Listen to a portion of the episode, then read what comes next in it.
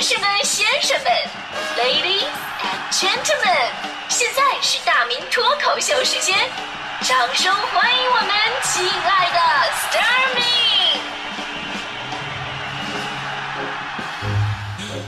好，欢迎各位来到今天的大明脱口秀，我是大明。呃，这些年的科技进步呢，可以说让我们的生活变化特别的大啊。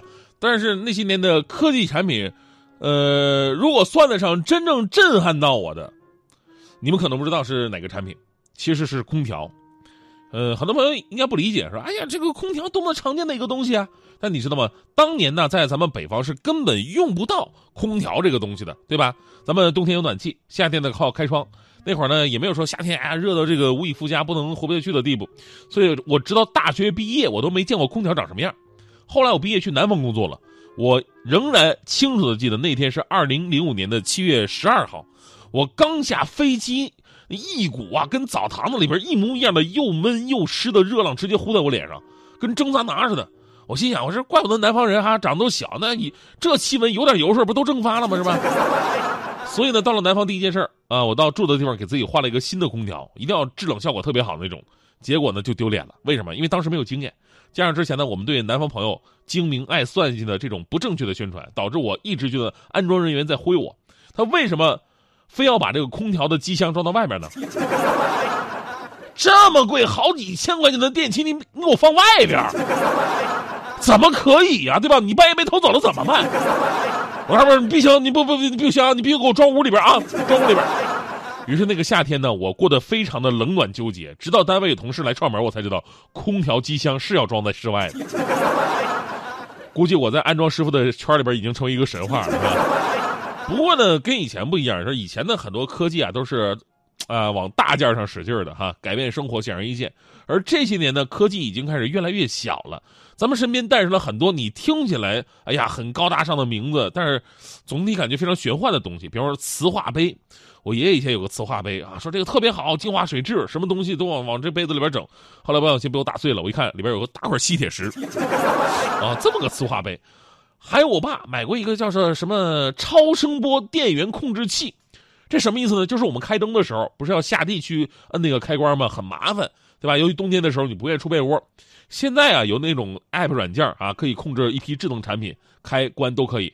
那时候根本就没有智能这个概念。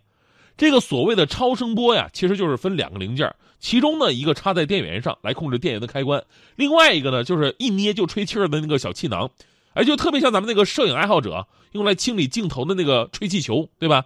呃，都见过。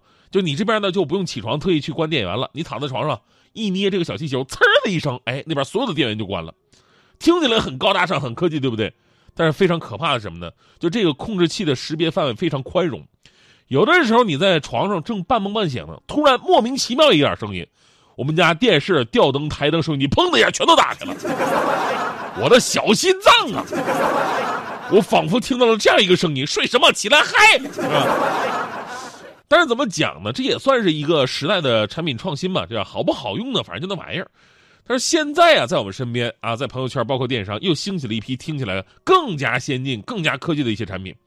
我印象特别深刻，就是三年之前有一个叫什么手机遥控充电器的，说在手机数据口啊插一个小设备，接收与其配套的充电发射器发出的电波，就可以为手机无线充电了。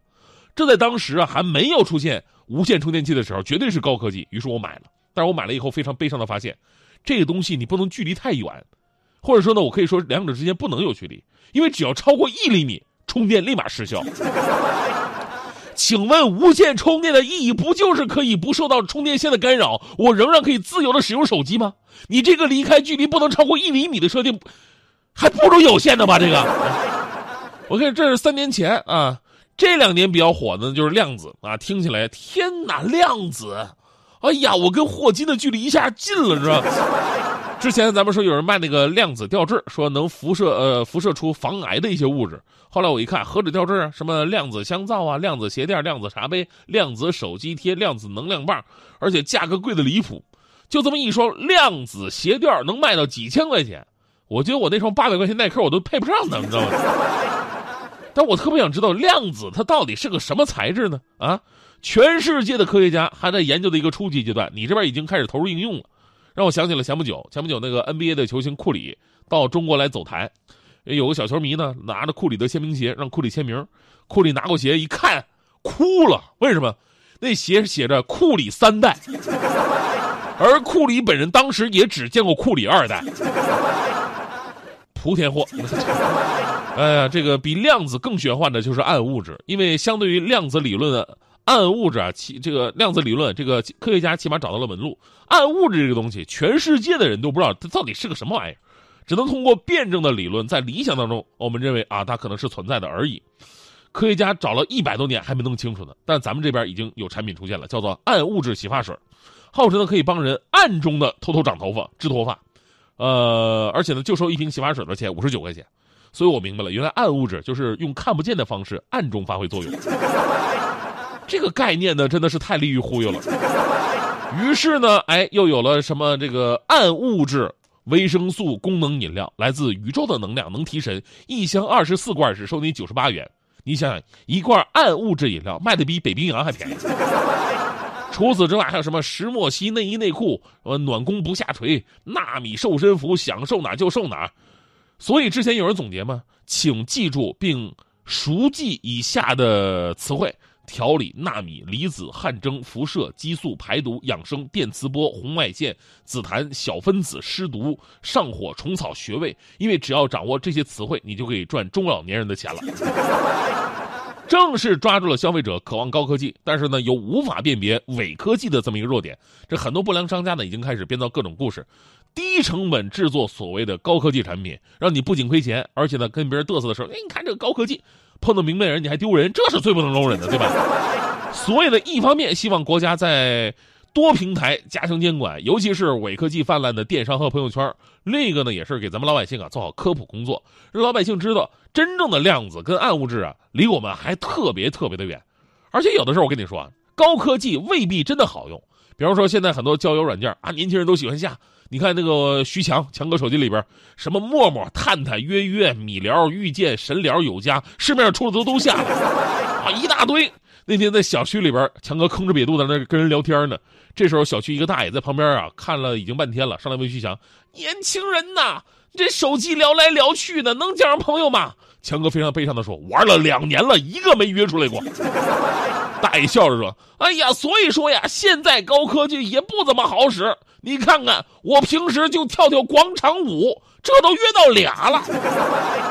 所以说，放下手机，出来活动活动，才有机会啊，年轻人。”不如跳舞，聊天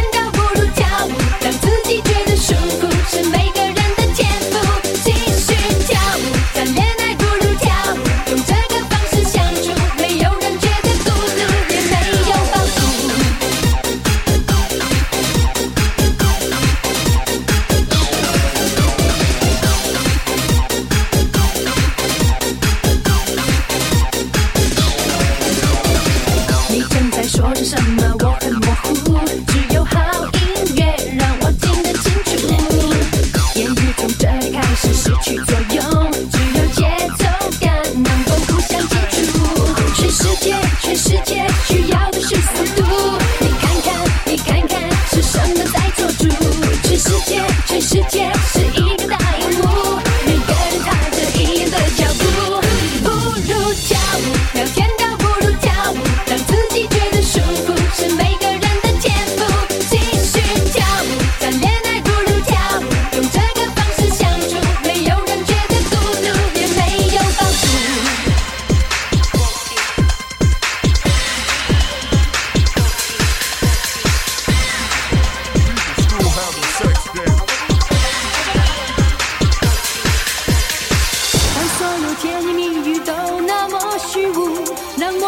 一起做个节奏的信徒，让速度变成一场前所未有的梦。